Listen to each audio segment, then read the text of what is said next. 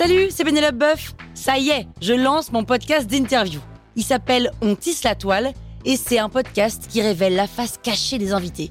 Et d'ailleurs, mes invités, ce sont des CEO et des célébrités comme Gad Elmaleh, Jean-Michel Apathy, My Better Self, Rose Eberstein, Mireille Dumas. Et évidemment, je pose des questions qu'on n'ose pas toujours poser et je leur fais faire des tests, des challenges, je leur fais jouer l'harmonica, grignoter des trucs, bref. Rendez-vous sur On tisse la toile pour découvrir une interview tous les lundis. Ciao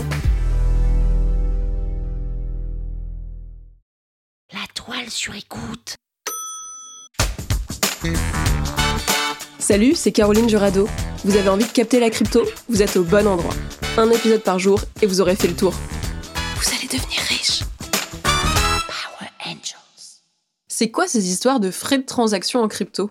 La semaine dernière, il y a un gars qui a payé 70 000 dollars de frais de transaction pour l'achat d'un NFT sur Ethereum. Et ce matin, en transférant des fonds, j'ai dû payer 80 dollars. Bon, ok, c'est pas comparable, mais quand même, ça m'a donné envie de creuser cette histoire de frais de transaction pour savoir ce qui se passe et quelles solutions existent. Eh bien, revenons sur ces frais de transaction. On les appelle aussi des gas fees. Ce sont les frais qui permettent de rémunérer les mineurs, tu sais, ceux qui permettent la validation de la transaction sur la blockchain. Donc concrètement, si tu payes un truc, donc tu fais une transaction avec des cryptos, tu payes forcément des frais en lien avec la crypto de la blockchain qui est associée. Et selon la charge de travail pour enregistrer la transaction, les frais sont plus ou moins élevés. Pour faire simple, si tout le monde est en train d'échanger sur la blockchain Ethereum en même temps, bah ça te coûte un rein.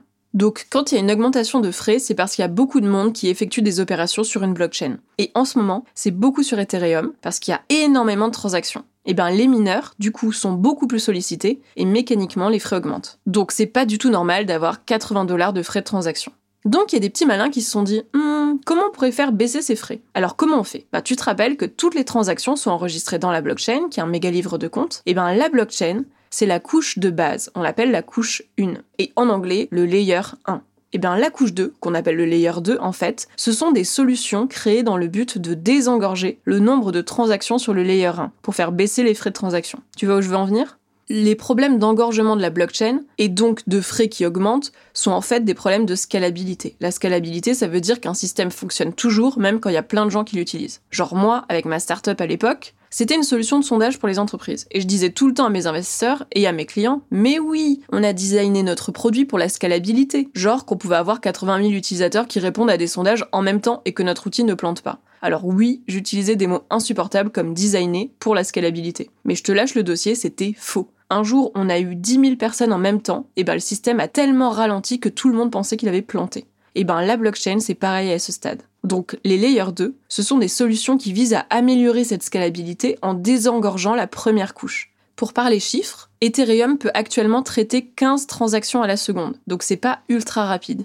Si tu utilises un layer 2, tu peux passer à 4000 transactions à la seconde. En fait, un layer 2, ça va déplacer la plupart des opérations en dehors de la blockchain principale et la conserver comme encre de sécurité. Donc c'est aussi sécurisé que la blockchain.